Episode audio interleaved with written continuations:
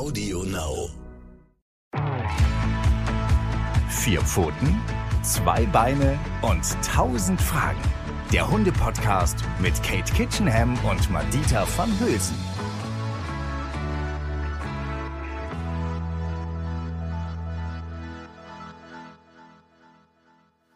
Hallo und herzlich willkommen hier bei unserem Podcast Vier Pfoten, zwei Beine und tausend Fragen, obwohl es eigentlich mal viel mehr als tausend sind, aber wir schaffen auch gar nicht tausend, Katie, ne? nee, irgendwie nicht. Und da, dabei haben wir 30 Minuten Zeit. Ich verstehe es auch nicht. Und dabei reden wir schon so schnell. Du, meine Schwiegermutter hat letztens gesagt, ich höre immer euren Podcast, ne? Aber das hört sich so an wie vorgespult. Da habe ich gesagt, wirklich? habe ich gedacht, sie hätte irgendeinen Knopf gedrückt oder so. Und dann meinte sie, ich glaube, ihr redet einfach zu schnell. Ja, ich glaube ich glaub auch wirklich, mein Mann hat sich mal lustig gemacht. Der hat mal so eine, weißt du, bei WhatsApp kann man noch diese Sprachnachricht Ja, genau. in doppelter Geschwindigkeit abspielen. Und hat dann vor allen Freunden mich voll bloßgestellt und hat meine Sprachnachricht in doppelter Geschwindigkeit abgespielt. Aber das geht bei dir nicht. Ja. Nee, es war nur so.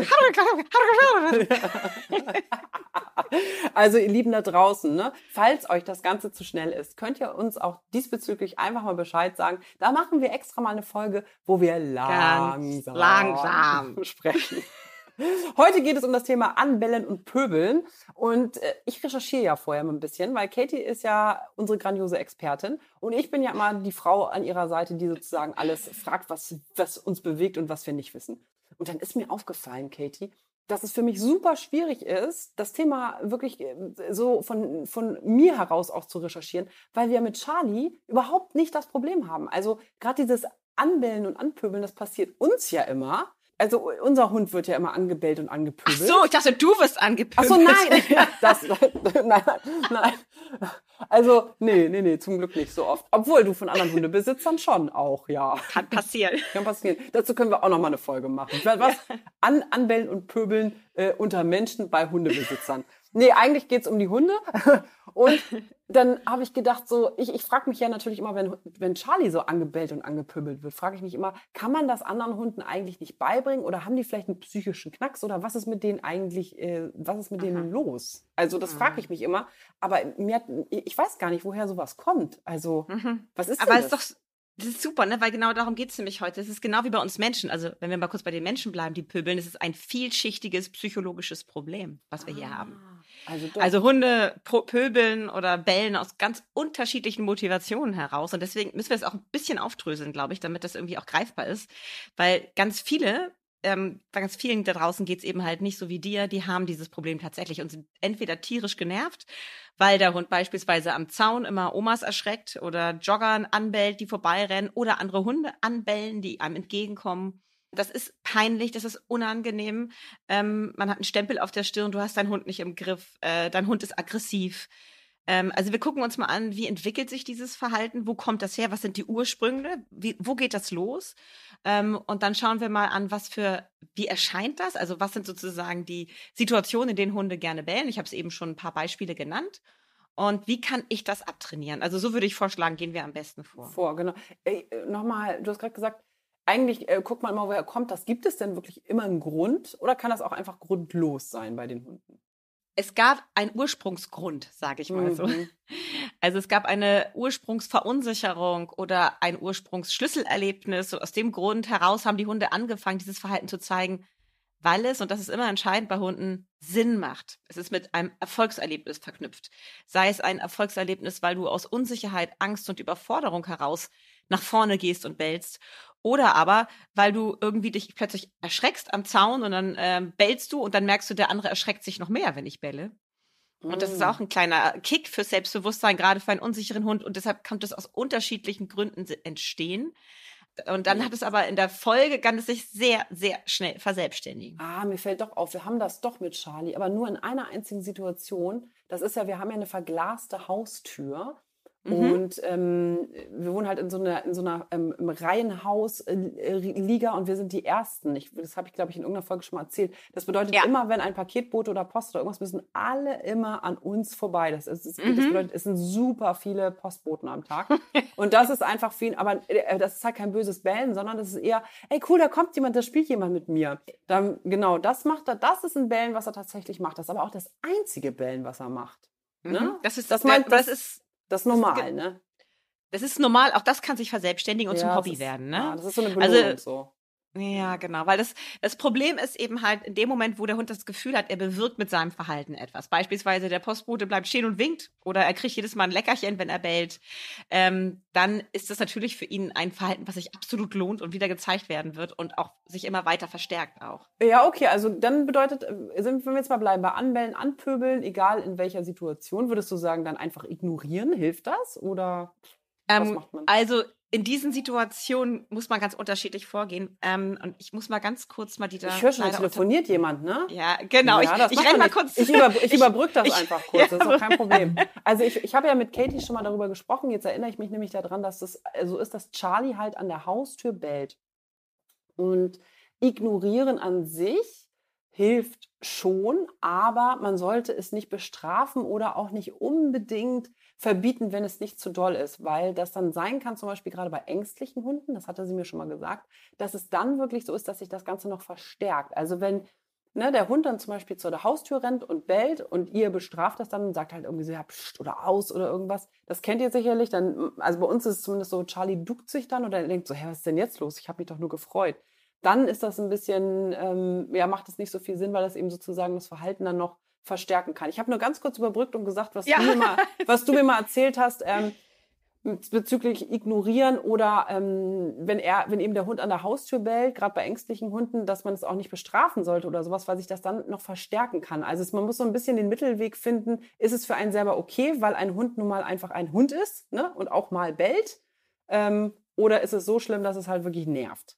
So. Ja, also es gibt ja auch Situationen, in denen wir sehr froh sind, wenn Hunde warnen. genau, Eigentlich ist ja das Bellen ist ja ist ja auch ähm, was was im Zuge der Domestikation bei Hunden ähm, besonders hervorgekitzelt wurde, weil das Sinn macht das Verhalten. Das war wahrscheinlich so das Ursprungsverhalten, ähm, was auch dazu geführt haben könnte. Eine Hypothese, dass äh, die Menschen erkannt haben, dass die Gegenwart von Wölfen in unserer Nähe von Vorteil sein könnte oder von Proto-Hunden. Das Damals haben wir noch in Clans gelebt und eine Hypothese ist eben halt, dass die Hunde sich uns angeschlossen haben, also die Wölfe damals noch.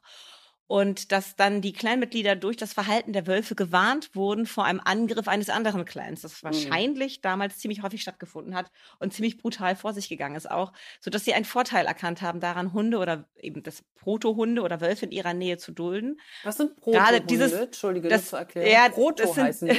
Ja, das ist, wir, wir reden hier von einem Zeitraum von 30, 40.000 Jahren und da sahen ähm, die Hunde noch nicht so aus wie unsere Hunde heute, sondern waren wahrscheinlich noch sehr wolfsähnlich. Ah. Ähm, also es war so die Zeit, wo sich Wolfs und Hund, Hund getrennt haben, die beiden Ja, Linien. verstehe. Und ähm, ja, dieses Verhalten wird, wurde durch Selektion wahrscheinlich durch uns Menschen gezielt ähm, gefördert, sodass Hunde natürlich in sich tragen, so einen Auftrag. Ich sehe etwas Aufregendes und ich muss das melden. Mhm. Und natürlich ist dann jetzt eben die Frage, je nachdem, wo ich wohne. Wenn ich auf dem Land lebe, finde ich das vielleicht super toll, wenn nachts jemand Bescheid sagt, dass jemand ums, ums Haus schleicht. Also bellen, anschlagen kann ja wirklich auch von Vorteil sein. Ich hatte das mal, dass ich als, äh, als Studentin an einem See alleine gelegen habe mit meinem Hund. Rupert damals noch. Und da habe ich mir extra so eine schöne einsame Stelle ausgesucht, so eine kleine Bucht. Und da lagen wir da so zusammen. Ich bin eingeschlafen und bin davon aufgewacht, dass er immer so gewarnt hat, so. Mhm. Und dann habe ich aufgeguckt und dann stand da ein Mann im Gebüsch und guckte mich an. Oh mein Gott. Oh, ich hab Und- Gänsehaut, das ist ja eklig.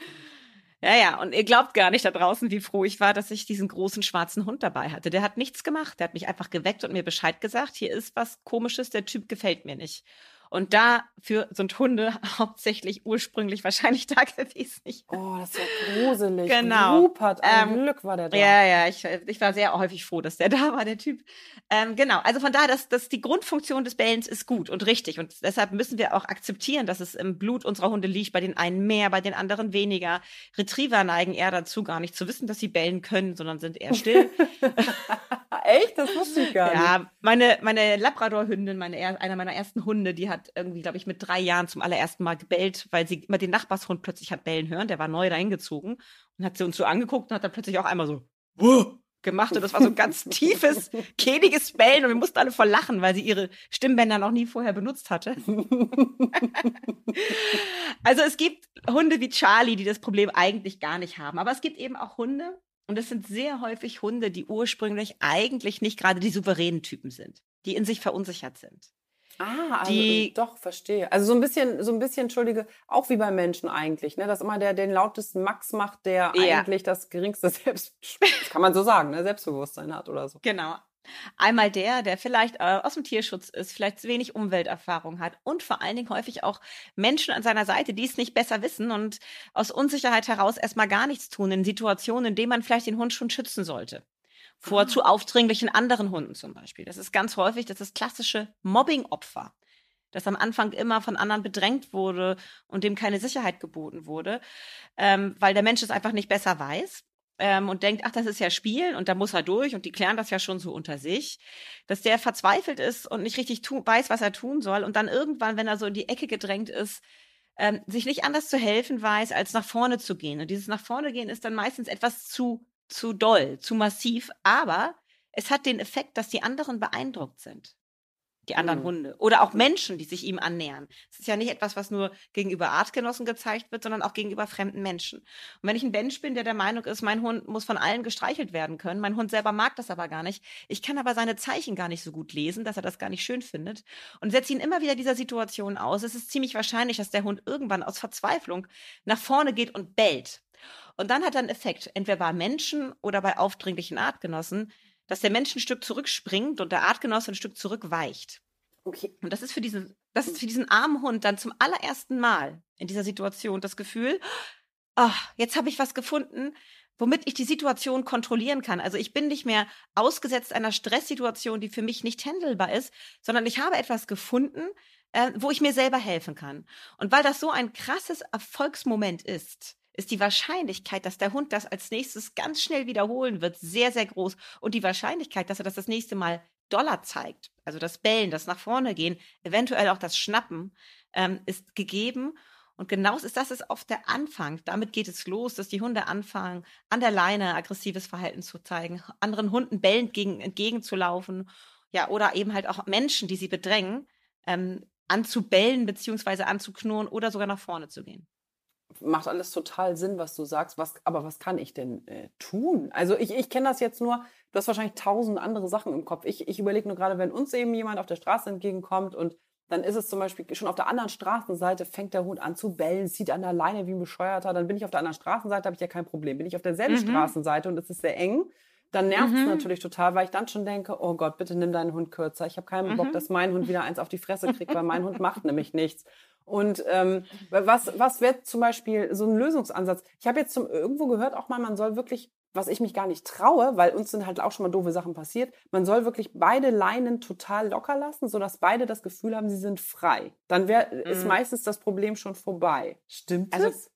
Nein, also Nein, da wäre wär ich extrem vorsichtig. Ja. Solche Situationen kann man machen, wenn man den anderen, also in Begleitung eines Hundetrainers, ähm, der vielleicht auch den anderen Hund gut kennt ähm, und der die Situation gut einschätzen kann. Mit einem fremden Hund würde ich mich auf solche Experimente nicht einlassen. Nicht Ja. an der Leine, auch nicht mit der, also es, an sich ist es ein richtiger Tipp, die Leine hochzuhalten über den Rücken des Hundes, sodass Mhm. die Hunde sich damit nicht vertüdeln können und möglichst natürlich Kontakt aufnehmen können.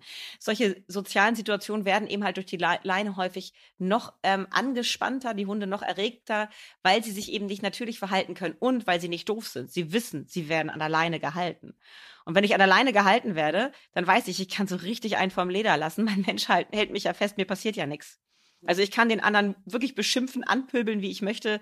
Am Ende werde ich weitergezerrt und mir ist nichts passiert, aber ich konnte mal so richtig Dampf ablassen. Das fühlt sich gut an. Es ist so ein bisschen so wie die Leute, die Nachbarn, die sich nicht mögen und über den Gartenzaun anschreien. Danach fühlt man sich häufig besser, weil man mal so richtig, weil man mal so richtig Dampf abgelassen hat.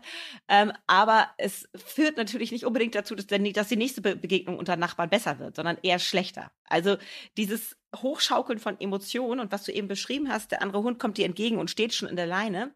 Das kann sein, dass der ursprünglich mal aus Angst nach vorne gegangen ist. Angst, Aggression nennt man das.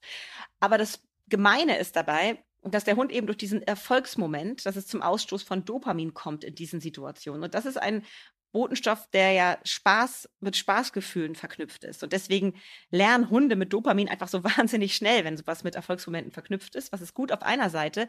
In solchen Situationen natürlich ähm, äh, schwierig, weil der Hund dieses Verhalten wieder zeigen wird und dann immer häufiger, immer schneller und immer intensiver zeigen wird.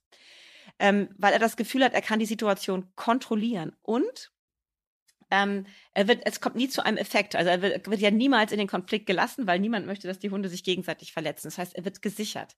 Am Ende ist hier das Belohnungssystem aktiv. Deshalb siehst du sehr häufig Leu Hunde in der Leine hängen, die dabei ganz doll wedeln. Das ist Erregung, aber es macht auch einfach Spaß. Es macht Spaß, so rumzubrüllen und gesichert zu sein dabei. Es gibt noch einen wichtigen Punkt, den wir dabei beachten müssen. Und das ist, sind zwei Botenstoffe, die hier auch noch eine wichtige Rolle spielen. Ich versuche es ganz einfach zu erklären, aber es ist wichtig, das im Hinterkopf zu haben. Wenn man so explodiert, dann hat man eine schlechte Impulskontrolle. Und diese Impulskontrolle wird auch mit der Zeit immer schlechter werden, wenn man nicht an diesem Verhalten gehindert wird, wenn das also nicht frühzeitig unterbrochen wird. Das liegt daran, dass wir für Gelassenheit, souveränes Auftreten einen Botenstoff brauchen, der heißt Serotonin. Der lässt uns die Welt ja mit ähm, Gelassenheit betrachten und uns nicht so schnell ja von pöbelnden anderen Artgenossen aus der Ruhe bringen. Wenn ich jetzt Erfolgserlebnisse habe, weil ich ein unsicherer Hund bin und nach vorne gehe, ähm, dann sinkt der Serotoninspiegel und der Testosteronspiegel steigt. Ganz egal, ob es sich bei mir um einen Rüden oder eine Hündin handelt, auch wir Frauen haben Testosteron im Blut. Und Testosteron wird in sozialen Situationen ausgeschüttet, in denen wir der Gewinner sind. Auch bei uns Menschen. Das ist der Grund, warum wir nochmal eine Runde Mensch ärger dich nicht spielen wollen, unbedingt, wenn wir gewonnen haben. Das fühlt sich gut an. Da möchte ich noch mal eine Runde Mensch ärger dich nicht spielen. Wenn ich verloren habe, habe ich nicht Bock, noch mal eine Runde zu spielen mhm. oder kann mich viel schwieriger motivieren. Also Testosteron wird ausgeschüttet und Serotonin sinkt, weil Testosteron ist der Gegenspieler vom Serotonin. Also umso mehr Testosteron im Blut habe ich habe, umso weniger Serotonin. Und das ist ein Teufelskreislauf. Das heißt, der Hund ist immer schlechter in der Lage, sich selber zu kontrollieren, explodiert immer schneller und immer intensiver. Das bedeutet, dass dieses Verhalten zu unterbrechen muss ganz früh beginnen, bevor es zu diesem Teufelskreislauf, der sich unweigerlich immer weiter nach oben schraubt, erst kommt. Und das bedeutet, das ist, wenn, das muss ja eigentlich sein, bevor er den anderen Hund sieht. Oder bevor jemand an der Tür vorbeigeht. Oder bevor, äh, puh, das ist aber ein bisschen hellseherische Fähigkeit müsste ich ja, ja haben, oder? Nein, oder? ja, nee, es hat vor allen Dingen was mit Erfahrung mit Hunden zu tun. Also so. ich sehe es eben halt sehr häufig, dass Leute darüber lachen oder das nicht so richtig einordnen können. Und ich weiß, in drei Wochen, vier Wochen treffe ich diesen Hund wieder und er zeigt dieses Verhalten viel, viel stärker. Weil jetzt in diesem Moment wäre es Aufgabe der Menschen, hier reinzugrätschen und das Verhalten dieses Hundes zu unterbinden, beziehungsweise im Training daran zu arbeiten.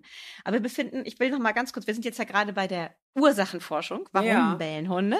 Es gibt ja auch viele Hunde, die bellen am Zaun und nerven ihre Leute damit ja. zu Tode. Und vor allen Dingen auch alle Nachbarn zu Tode. Weil am Anfang haben sie vielleicht nur gebellt, wenn jemand vorbeigegangen ist, der sie in irgendeiner Weise verunsichert hat. Und irgendwann merken sie, oh, es macht voll Spaß zu bellen, weil die Leute erschrecken sich. Und dann fangen sie an, alle anzubellen, die vorbeigehen. Ob es die Schulkinder sind, die von der Schule kommen, die Oma mit ihrem Gehwagen oder eben den Jogger, der vorbeijoggt. Und dann hast du irgendwann einen Hund am Zaun, der nur noch bellt. Auch das ist ein Verhalten, was sich langsam etabliert und aufbaut, weil es hier auch wieder um das, den gleichen Effekt geht. Ähm, aber eben halt hier geht es nicht aus einer Unsicherheit heraus, also ursprünglich vielleicht schon, wenn er sich am Zaun nicht wohlfühlt. Aber es kann eben halt auch territorial bedingt sein, dass es sich um einen territorialen Hund handelt. Ähm, und der hat in dem Moment, wo er an den Zaun springt und jemanden anbellt und er springt auch nur einen Meter oder einen halben Meter zurück, hat er diesen Erfolgsmoment. Ich kann etwas bewirken und deshalb auch hier wieder Dopamin und das fühlt sich gut an, das möchte ich nochmal erleben. Er zeigt es das nächste Mal schon wieder. Und dann zeigt er das Verhalten immer stärker und bei immer kleineren Auslösern. Am Ende reicht vielleicht schon die Amsel, die über den, den Gehweg hopst, so, ne? Und deswegen ist es auch hier total wichtig, frühzeitig, genau wie bei der anderen Situation, wo ich gesagt habe, am Anfang ist es auch so, dass die Menschen, jetzt klingelt oh, es an der Tür. Mein da Hund bellt. Ich bin gleich wieder da. Ist bestimmt die Post. Moment. Katie. Katie hat heute äh, alles nicht im Griff. Doch, an sich schon, aber Telefon läutet, die Klingel läutet. Aber das kenne ich witzigerweise auch, wenn man uns die Klingel läutet. Ich glaube, das kennen alle von euch. Dann bellt natürlich der Hund. Aber meistens ja nur zum Glück vor Freude. Ich bin jetzt ehrlich gesagt gleich sehr gespannt, was Katie sagt, was hier der Lösungsansatz ist, weil wie korrigiere ich denn sozusagen den Hund, der ähm, pöbelt immer anbellt? Rufe ich ihn zurück? Also Oder, heute ist, ja? heute ist der Wurm drin. Das war jetzt ein Vertreter. Nee. Wie lange hatte ich keinen Vertreter mehr an der Tür? Ey? Der wollte mir jetzt nochmal schnell irgendwas verkaufen. Ich habe gar nicht verstanden, um was es geht. Ach, Aber egal. Ich habe gerade gesagt, ich bin jetzt sehr gespannt auf deinen Lösungsansatz, weil ich, ich also ich weiß, ich habe das alles verstanden mit dem Dopamin und dass es natürlich total ähm, auf den Hund positive Auswirkungen hat. Deswegen macht das gerne. Trotzdem, ja, Katie, wie, wie, also was ist denn der Lösungsansatz? Korrigiere ich den Hund? Verbiete ich doch irgendwas? Wechsle ich einfach die Richtung? Also ich bin gerade, ich, was, was tue ich denn dann? Gehe ich den Situationen aus dem Weg? Nee, eigentlich Genau. auch nicht. Nein, auf gar keinen Fall. Das ist tatsächlich etwas, was immer noch empfohlen wird von Trainern. Ne? Also, dass man den Hund dann ablenkt, dass man Leckerlis in eine andere Richtung wirft. Habe ich aufgeschrieben, ja, lecker, schön füttern heißt Ja. das. Als Ja, Wort. ja. Schön Ja. füttern. Ja, also ja, also da komme ich gleich noch drauf zurück. Also man kann einen Hund in der Situation loben für ein richtiges Verhalten, aber ich würde das nicht schön füttern nennen. Ich würde das sagen, ähm, nach dem Ampelsystem, das ist das richtige Verhalten, das lobe ich und das falsche Verhalten, damit hat mein Hund einfach keinen Erfolg mehr. Da komme ich aber gleich drauf zurück. Okay. Mhm. Also wichtig ist hier nochmal, dass wir uns klar machen, umso später wir eingrätschen, umso später wir reagieren auf ein Verhalten, was sich etabliert bei unserem Hund, umso schwieriger wird es ihm, das wieder abzugewöhnen, weil es sich hier um Suchtverhalten handelt. Das heißt, das Belohnungssystem ist sehr aktiv und umso stärker der Hund sich in dieses Verhalten schon hineingesteigert hat, umso sehr hat es sich verfestigt. Und das ist ähnlich wie bei uns Menschen. Wenn wir seit drei Jahren jeden Abend Chips essen und ein Glas Wein trinken, wird es schwierig für uns, sehr viel schwieriger, das wieder abzugewöhnen, als wenn wir das erst seit einer Woche machen.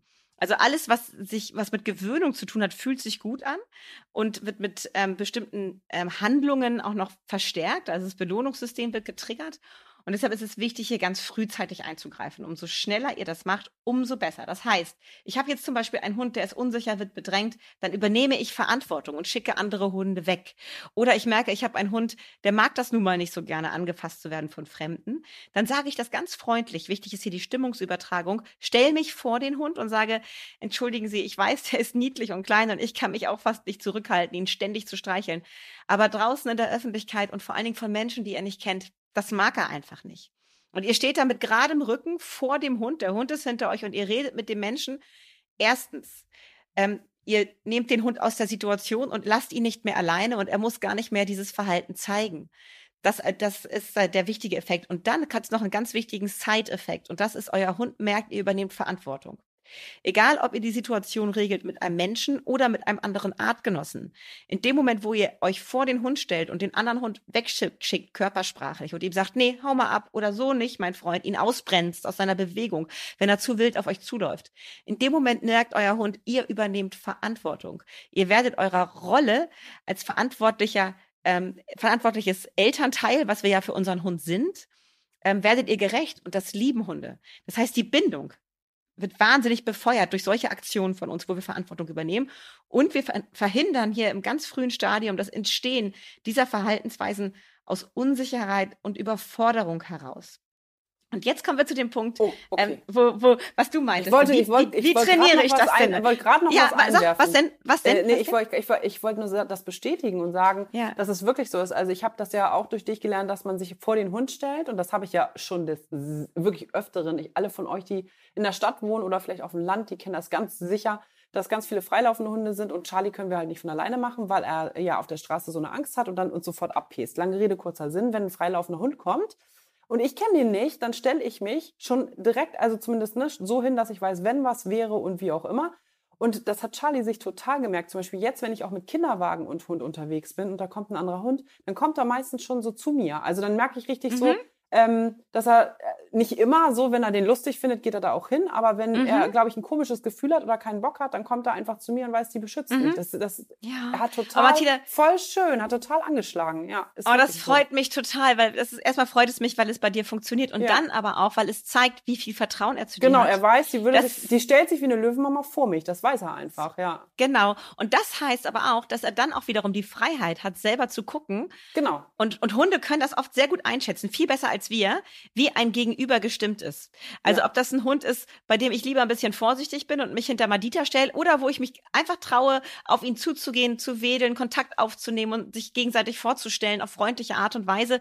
Charlie ist jetzt ja kein Baby mehr. Der kann das jetzt durch seine Erfahrungen, die er gesammelt hat in der Stadt, und das waren ja viele, schon selber ganz gut einschätzen. Und wenn er merkt, nee, dem Vogel traue ich nicht über den Weg, dann geht er automatisch hinter dich und sucht bei dir Schutz. Und das ist das Beste. Genau das wollen wir erreichen durch diese, äh, diesen Umgang mit Hund, in dem wir Verantwortung übernehmen, wenn es sein muss. Und genau dadurch verhinderst du auch das Entstehen von solchen Verhaltensweisen, dass Charlie nach vorne geht und bellt in solchen Situationen, weil er sich gar nicht erst überfordert fühlt. Du bist ja für ihn da. Ja, genau. Und das gilt, glaube ich, wirklich für jeden Hund. Also, dass man, dass er das, wie du sagst, dass man Verantwortung übernimmt und der Vierbeiner, unser Familienfreund, einfach weiß, ich bin hier nicht alleine, sondern ich Mhm. muss das auch nicht alleine regeln, sozusagen. Nee, ne? Also ich kriege genau. das jetzt auch nicht immer hin, so, aber ich merke, dass es dass ich das ganz oft jetzt schon automatisch mache und also Mhm. oft ist es oft ist es ja einfach auch so, dass irgendjemand um die Ecke kommt und du hast den Hund, du siehst, siehst ihn erst, wenn er da steht, weißt du, da kann ja. ich dann auch nichts, auch nichts machen, aber ja, nee, das äh, finde ich total toll. So, jetzt mhm. geht es jetzt. weiter. Was wolltest jetzt. du sagen? Ja. Jetzt haben wir also, jetzt kommen wir in den Trainingsteil. Ne? Jetzt haben wir also einen Hund, der aus Unsicherheit nach vorne geht und bellt. Egal, ob es sich um Jogger, Fahrradfahrer oder andere Hunde handelt. Oder wir haben einen Hund am Zaun, der andere Leute anbellt, die da vorbeigehen. Wir fangen mal mit, den, mit der sozialen Situation an. Ich gehe mit meinem Hund spazieren und er bellt andere an. Ähm, wichtig ist hier, dass wir das Abgewöhntraining in ganz kleinen Schritten aufbauen. Und wichtig ist hier, dass wir es provozieren, die Reaktion des Hundes, dass er andere anbellen möchte. Mhm. Wenn wir Dinge, wenn wir Situationen kreieren, Trainingssituationen, ähm, ist der große, große Vorteil, dass wir wissen, was als nächstes passieren wird. Das mhm. heißt, wir Menschen können total gut vorsorglich reagieren. Und wenn wir das können, dann sind wir nicht überfordert und überrascht, sondern können sehr präzise dem Hund sagen, was wir wollen, was wir gut finden und was wir nicht gut finden, eben weil wir die Situation kontrollieren. Wenn wir im Alltag unterwegs sind, werden wir ständig überrascht, so wie du, wenn jemand plötzlich um die Ecke kommt. Und dann sind wir häufig so überrascht, dass wir gar nicht schnell genug und richtig reagieren und so entstehen häufig Verhaltensprobleme beim Hund, weil er merkt, wir selber wissen gar nicht, was zu tun ist. Wir erzeugen also künstlich die Situation. Ich bleibe jetzt mal beim Beispiel ähm, Artgenosse. Ein anderer Artgenosse wird angebellt, ein anderer Hund. Ähm, aber es könnt ihr wirklich eins zu eins übertragen auf Jogger und Fahrradfahrer, Spaziergänger, Kinder und so weiter. Also ihr habt diese Situation, dass euer Hund damit Probleme hat mit anderen Hunden und die schon von weitem anbellt. Dann fangt ihr an, den Hund neben euch abzulegen, stellt euch auf die Schleppleine, die ihr am Geschirr befestigt, drauf, sodass der Hund gar nicht die Möglichkeit hat, richtig aufzuspringen. Also der Hund wird abgelegt ins Platz oder down. Ihr stellt euch mit dem Fuß auf die Schleppleine, sichert die nochmal zusätzlich mit der Hand, vor allen Dingen, wenn es sich um einen großen Hund handelt. Da kann der ganz schön viel Kraft aufbringen, wenn er versucht aufzuspringen. Und dann habt ihr euch verabredet mit netten anderen Hundehaltern, mit denen ihr das besprochen habt. Und die gehen in einer großen Distanz von eurem Hund an euch vorbei, kommen auf euch zu, gehen an euch vorbei. Aber sie halten eine große Distanz zu euch und eurem abgelegten Hund ein. Und ihr steht da fest mit dem Fuß auf der Schleppleine. In dem Moment, wo euer Hund aufspringt und die anderen Hunde anbellen möchte, sagt ihr deutlich, nein, lasst das. In dem Moment, ganz am Anfang, wo euer Hund auch nur einen Moment lang ruhig ist, lobt ihr ihn sofort und für den Blickkontakt und das Loben gibt es etwas Leckeres. Das ist das Gegenteil zum Schönfüttern, ist, dass du den Hund das angucken lässt und die ganze Zeit fütterst. Hier hast du die Situation, dass der Hund zwei Verhaltensweisen zeigen kann. Ich springe auf und ich belle. Das gelingt mir nicht mehr so gut, also bleibe ich unten. Und in dem Moment, wo ich ruhig bin, werde ich für das ruhige Verhalten ich bleibe ruhig, obwohl ein Artgenosse weit entfernt an mir vorbeigeht, ähm, werde ich gelobt. Mhm. Dieses weit entfernt heißt einfach, dass wir am Anfang die, die, die, den Reiz so klein wie möglich äh, gestalten. Und das kann für eure Hunde, je nachdem, wie verfestigt das Verhalten ist, ganz unterschiedlich weit weg sein. Manche können schon relativ dicht an eurem Hund vorbeigehen, andere müssen wirklich weit weg sein von eurem Hund, damit er das aushalten kann. Und die gehen da so lange auf und ab. Immer mal wieder andere Hunde und ihr übt es auch an unterschiedlichen Orten. Nicht immer an der gleichen Stelle im Park und nicht immer mit den gleichen Hunden, weil Hunde lernen sehr situations- und ortsbezogen. Dann könnt ihr das irgendwann super gut an der Stelle mit den Hunden, aber mit niemand anderem und nirgendwo anders. Also wechselt die Orte, wechselt die Hunde und übt das, bis das, und das ist jetzt entscheidend, langweilig wird für den Hund. Der Hund liegt neben euch und beobachtet die anderen Hunde, die da vorbeilaufen und hat damit kein Problem mehr. Das ist der erste Schritt. Denn wenn wir unseren Hund etwas abgewöhnen wollen, was für ihn Sinn macht, dann muss es im ersten Moment mit einem Verbot, einem Tabu belegt werden. Also er darf nicht aufspringen, er hat kein Erfolgserlebnis mehr mit Bällen, er hat aber Erfolgserlebnisse mit ruhig bleiben. Das ist das Alternativverhalten, was wir ihm anbieten und was jetzt belohnt wird. Das kann er jetzt auf eine große Distanz. Und jetzt, wenn er das wirklich hingekriegt hat, dann hat er sich daran gewöhnt, es ist langweilig geworden. Und dann ist der Schritt, dann ist der Moment gegeben für den nächsten Schritt. Und der nächste Schritt ist, dass die Distanz zu den anderen Hunden verringert wird. Das heißt, jetzt darf der Hund näher an uns vorbeigehen. Wie nah? Das müsst ihr entscheiden, je nach Hund und je nach Intensität und Schwierigkeit, die der Hund mit dieser Situation hat. Und dann muss das langweilig für den Hund werden. Und irgendwann seid ihr soweit dass andere Hunde direkt an euch vorbeigehen können, um euch herumgehen können vielleicht sogar. Der Hund liegt die ganze Zeit im Platz oder im Down. Wenn das gegeben ist, dass ihr das geschafft habt, das kann sich wirklich über zwei Wochen, drei Wochen, vier Wochen, je nachdem, wie viel Schwierigkeiten der Hund damit hat, hinziehen. Dann fangt ihr an, dass der Hund nicht liegen muss, sondern neben euch sitzen darf. Und wenn der Hund neben euch sitzen darf und ihr könnt das auch aushalten, dass der Hund, dann fangt ihr wieder erstmal an mit, dass die Hunde weit weg vorbeigehen. Dann kommen sie immer näher. Irgendwann können die sogar in einem Kreis um euch rumgehen. Und euer Hund bleibt neben euch sitzen und wird gelobt dafür, dass er still bleibt. Dann kommt der nächste Schritt und der Hund darf neben euch stehen. Achtung, das ist das Jahr 2023. Nein, ich verspreche euch, es ist wirklich, ich weiß, das hört sich jetzt sehr schwierig an, aber es, es lohnt sich so, hier in kleinen nee, Schritten. Es, es, es dauert ja eh alles immer länger als, es dauert eh immer ja, alles im Training länger, als man dachte, finde ich. Es, es kommt drauf an, wenn man wirklich sehr konsequent hier vorgeht mhm. und das intensiv übt die nächsten Wochen, kann das relativ schnell gehen. Das heißt ah, okay. nicht, dass es dann für alle Zeiten verfestigt ist. Aber wenn Hunde, Hunde sind so unglaublich schlau. Und wenn sie merken, okay, das ist langweilig, dass andere Hunde an mir vorbeigehen und wenn ich ruhig bleibe, werde ich dafür sogar noch gelobt und kriege was Leckeres, dann kann das relativ schnell gehen. Vor allen Dingen beim Hund, der das noch nicht so lange macht, dass er sich das wieder abgewöhnt. Also dann haben wir irgendwann einen Hund, der neben uns steht und andere Hunde gehen an uns vorbei oder gehen in einem Dis einer Distanz um uns herum und das ist für unseren Hund kein Problem mehr. Und dann kommt die Krönung. Die Krönung ist, dass ihr euch bewegt. Also, dass mhm. ihr auf so eine, so ein Charlie und so eine Madita zulauft, die völlig harmlos sind und euer Hund geht auf die anderen Hunde zu und Menschen und bellt nicht mehr. Oh. Das ist dann, das ist nochmal eine neue Herausforderung. Auch das übt ihr erstmal wieder mit großen Distanzen, dass man in großen Distanzen aneinander vorbeigeht. Dann laufen die Hunde nicht innen, die sie direkt sich begegnen, sondern jeweils außen. Und irgendwann, wenn der Hund das super kann, dann dürfen die Hunde auch innen laufen und können an, aneinander vorbeigehen, ohne sich anzupöbeln. Und so könnt ihr das eurem Hund langsam wieder abgewöhnen und er kommt langsam wieder in diesen Normalitätsmodus, dass es aufregend und spannend ist, vielleicht dem Hund entgegenzugehen, aber es ist kein Grund gegeben, den anderen Hund anzupöbeln.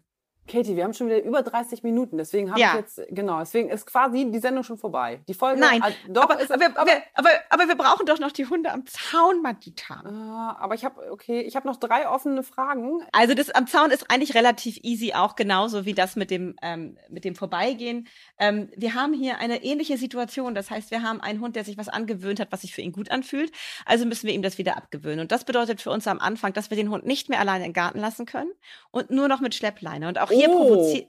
Ja. Und hier das provozieren wir. Gedacht. Ja, es ist aber so, in dem Moment, wo der Hund allein im Garten ist, wird er natürlich wieder die nächstbeste Oma anbellen, damit die sich erschreckt. Und können wir ihn nicht zurückrufen einfach? ja, also das wird sehr unwahrscheinlich sein, dass ein Hund, der ganz viel Spaß daran hat, andere anzubellen, in der Situation sagt, ja, okay, ich komme zurück, weil ja, er gerade so in seinem Verhalten äh, gefangen ist. Deswegen Schleppleine ran und die Nachbarin, die Nachbarskinder beten, am Zaun vorbeizurennen, Alarm zu machen auf der Schleppleine stehen und den Hund das aushalten lassen, ihn loben fürs Ruhigsein und jegliche Art zu bellen, zum Zaun rennen zu wollen, sofort unterbinden. Sobald der Hund verstanden hat, dass das funktioniert, dann ähm, ihn auch mal la stehen lassen, nicht mehr absetzen oder ablegen, sondern ihn stehen lassen, aber mit der Schleppleine arbeiten. Wenn das funktioniert, dann ihm das Gefühl geben, er ist schon wieder fast alleine, aber man ist natürlich noch in der Nähe, man hat die Schleppleine im Blick und immer wieder Leute organisieren, die plötzlich am Zaun vorbeirennen oder auch mal Geräusche machen, ähm, so dass man immer reagieren kann und der Hund lernt, das Verbellen am Zaun ist leider verboten, aber wenn ich ruhig bleibe, dann werde ich dafür gelobt. Hunde sind nicht doof. Die verstehen häufig sehr gut, dass wenn wir ohne Leine im Garten sind, ich habe es geschafft, ich bin den Garten entwischt und jetzt bell ich und mein Frauchen ist hilflos, ähm, dass sie dann ganz schnell verstehen, so in dem Moment, wo ich keine Schleppleine dran habe, mache ich Alarm. In dem Moment, wo ich die Schleppleine dran habe, bin ich das Engelchen und mache gar keinen Ärger mehr. Also von daher müsst ihr da sehr, sehr lang Atem beweisen und das wirklich durchziehen, dass der Hund kein Erfolgserlebnis hat mehr mit Bällen am Zaun und immer das Gefühl habt, ihr seid am längeren Hebel, ihr könnt die Situation kontrollieren. Also ihr geht nur noch mit eurem Hund gemeinsam in den Garten in dieser ersten Zeit. Wie lang das dauert, ist von Hundetyp zu Hundetyp unterschiedlich. Es hängt vom Grad ab, wie stark das Verhalten schon verfestigt ist.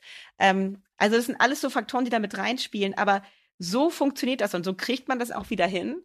Aber wie gesagt, ihr braucht echt einen langen Atem. Und ich möchte jetzt doch, wir haben, komm Matthias, wir haben 34. Du kannst doch mal schnell eine Frage stellen. Was war das? Ich, also ich, ich äh, ihr Lieben da draußen, ich würde noch, ihr wisst es ja, auch 900 äh, weitere Fragen stellen. Aber wir ja. haben auch immer versprochen, äh, Katie sagt, sie kriegt auch immer so viele Nachrichten, dass alle so begeistert sind, dass die Folge in Anführungszeichen nur 30 Minuten dauert, dass ich immer versuche, bei 30 Minuten auch ja. aufzuhören. Ach gut, dass du aufpasst, aber ich bin so ja, neugierig. Stell ähm, noch mal eine ich, Frage. Ich stelle ich stell eine, eine letzte Frage von den dreien. Und zwar gibt es ja die Methode, dass man zum Beispiel den Hund mit Wasser bespritzt. Die ist ja sehr gängig. Ja. Was hältst du davon, wenn er pöbelt, anbellt, dass er sich erschreckt, dass er das nicht tun soll? Ja, ähm, das funktioniert, es ist ein Schreckreiz. Ähm, es ist eben halt nicht meine Methode. Ich arbeite lieber sozial in den Situationen. Es kann tatsächlich sein, dass der Hund schneller ähm, das Bellen unterlässt, wenn man ihn anspritzt. Aber natürlich sind Hunde nicht doof und verbinden das mit uns. Und ähm, auch gibt es Kandidaten, die genau wissen, dass du, ähm, wenn du im Haus bist ähm, und die Wasserpistole liegt irgendwie im Kinderzimmer, dass du Ewigkeiten brauchst, bis du mit der Wasserpistole rausgerannt bist und das hinbekommst.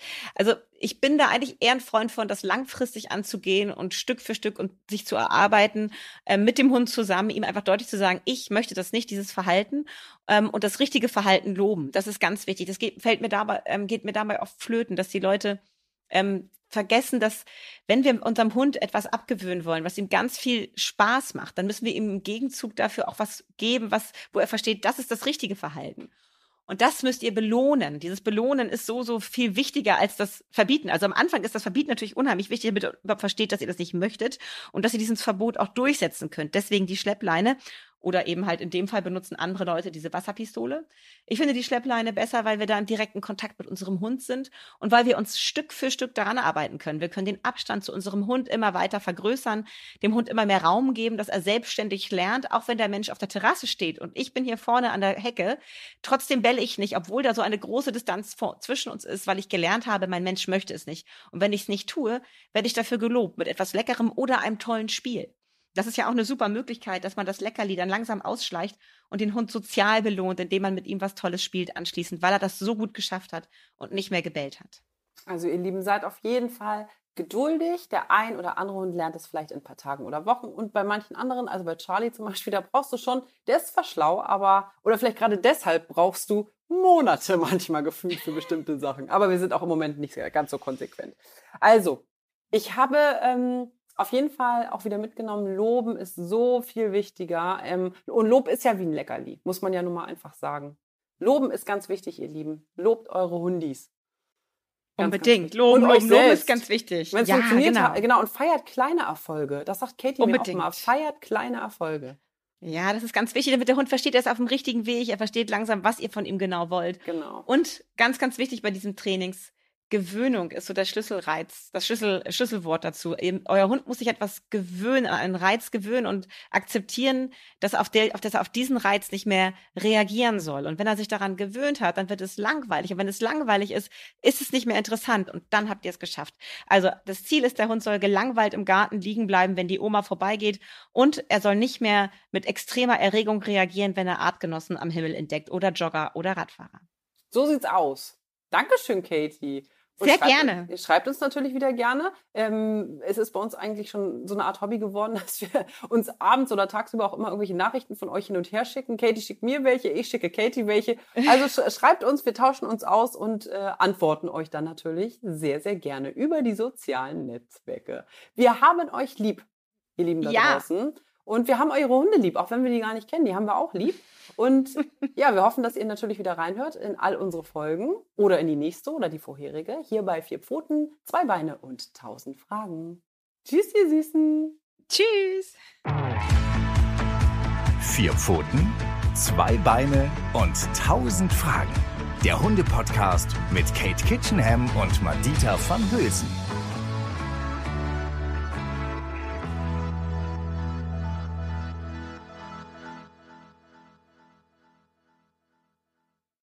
Das war's mit vier Pfoten, zwei Beine und tausend Fragen, ihr Lieben. Aber damit ihr die Zeit zur nächsten Folge gut überbrücken könnt, haben wir hier noch einen Podcast-Tipp für euch. Hört mal rein. Hallo, ich bin Michelle. In unserem Podcast heute wichtig geht es nicht nur um die ganz großen Fragen, sondern auch um die Geschichten dahinter. Es geht um Hintergrundwissen und wirkliche Erkenntnisse. Dazu spreche ich mit handverlesenen JournalistInnen, mit SpitzenpolitikerInnen und auch mal mit meinem Opa. Wir wollen, dass ihr fundiert und informiert in den Tag startet. Hört doch mal rein. Heute wichtig auf Audio Now und überall, wo es Podcasts gibt. Audio Now.